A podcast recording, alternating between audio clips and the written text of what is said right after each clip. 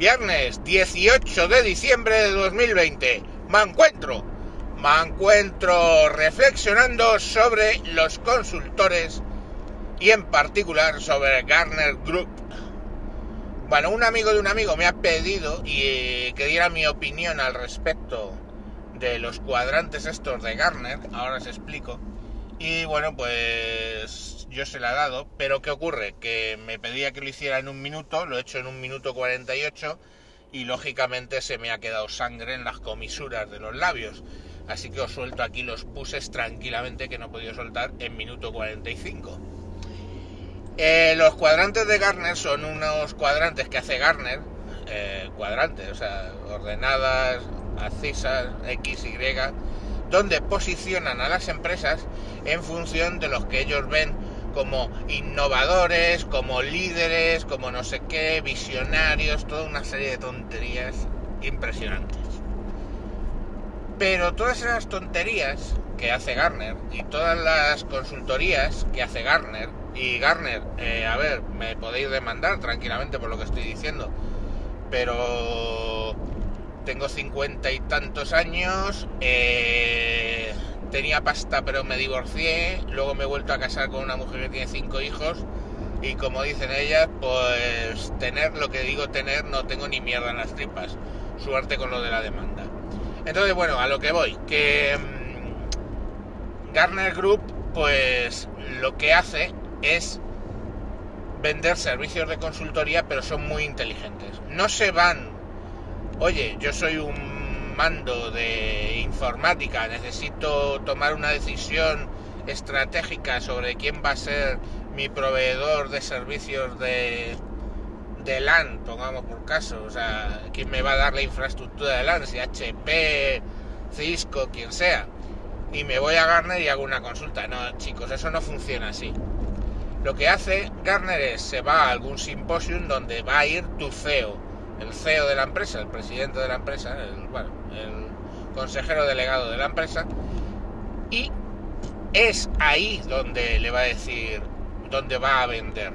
Y si no es ahí, va a ser en el siguiente nivel del organigrama, que es lo que yo llamo las zorritas del CEO, y los dos principales objetivos por parte de Gartner son el CEO, o sea, el máximo responsable de tecnología de información, y el CFO, que es el máximo responsable de financiero que muchas veces son dos cargos que están bastante interconectados porque hoy por hoy mucha de la estrategia financiera depende de informática. En alguna ocasión he visto eh, entrar por el COO, el, máximo responsable de operaciones, también es, Pero vamos, todos están justo por el debajo del nivel del CEO, que es lo que yo llamo las zorritas del CEO. Con, cariño, desde el amor. Ya sabéis que yo hablo siempre desde el amor.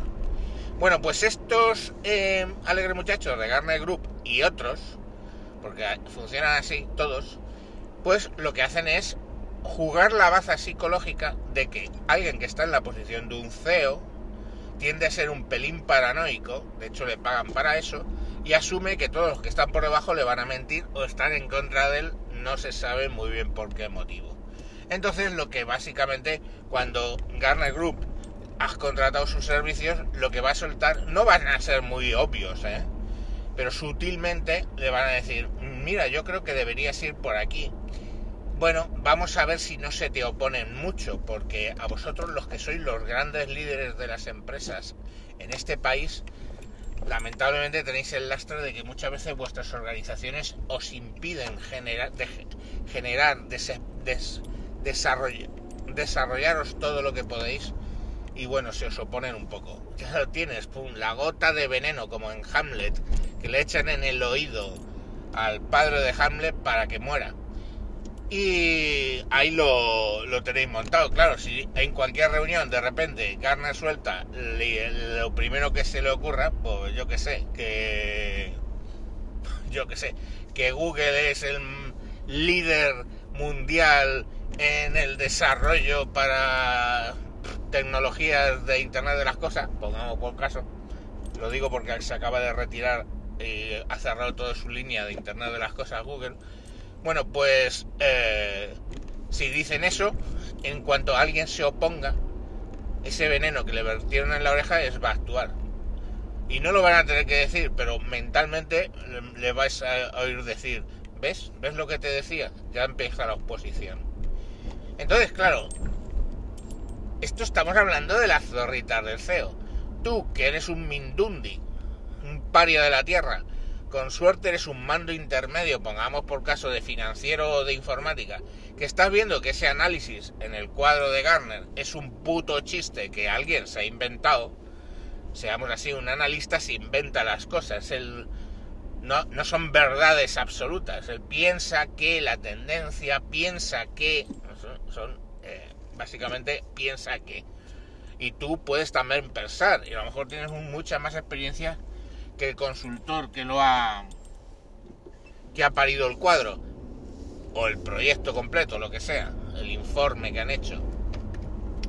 Entonces tú que, que pues lógicamente tienes tu análisis y pues es contrario a lo que diga Garner, ¿no? Pongamos por caso.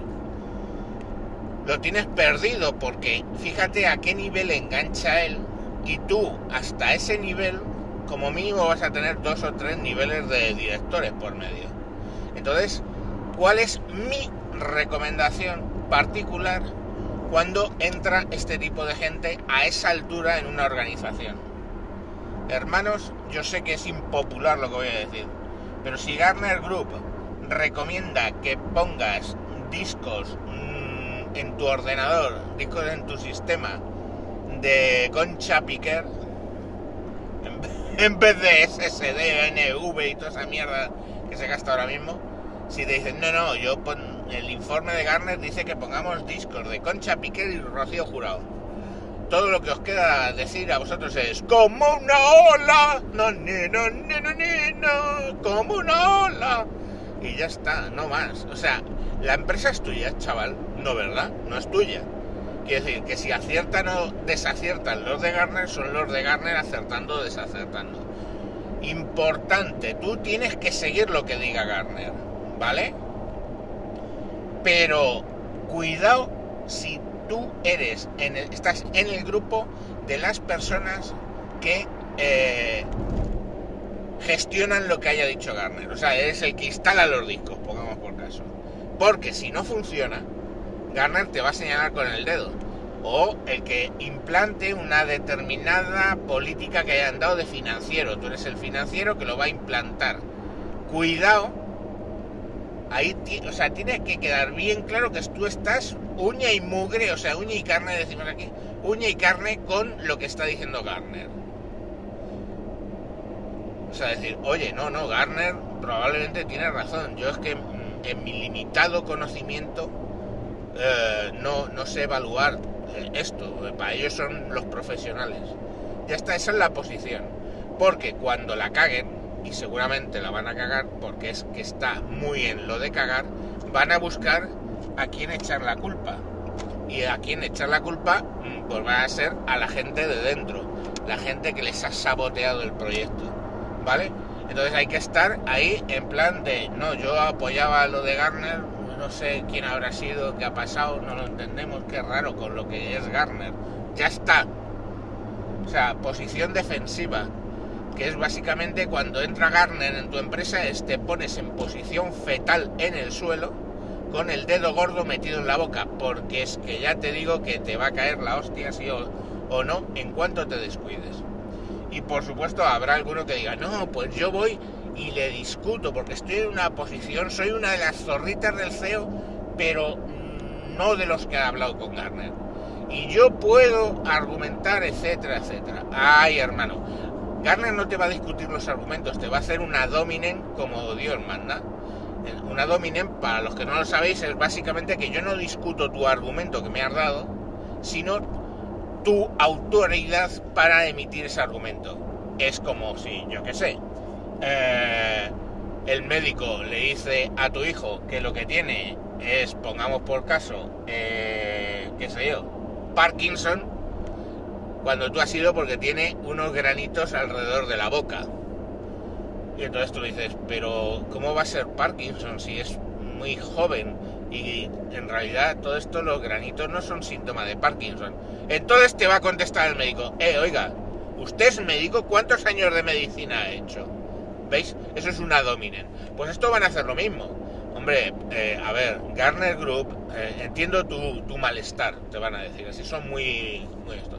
Pero Garner Group, eh, tenéis que entender que eh, somos una empresa que tenemos muchísima experiencia de años y siglos y no sé qué, bla, bla, bla, y claro, el CEO que está pagando 300.000 euros al mes por el asesoramiento, y, habéis oído bien la cantidad, eh, lógicamente va a decir, joder, es verdad, coño, a ver, estos tíos son Garner Group, coño.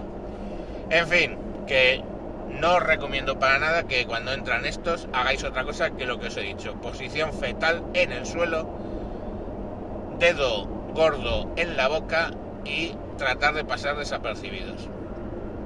Y sí, hay una burbuja enorme del tema de consultoría. Es la burbuja que está durando más tiempo. Porque es que viene de décadas. O sea, estamos hablando la burbuja empieza de la consultoría empieza a crecer en los 90 y todavía está en buen nivel de crecimiento, va a más, explotará, pues no lo sé, pero como la empresa no es mía, me da exactamente igual. ¡Hala! A tomar por culo. ¡Adiós!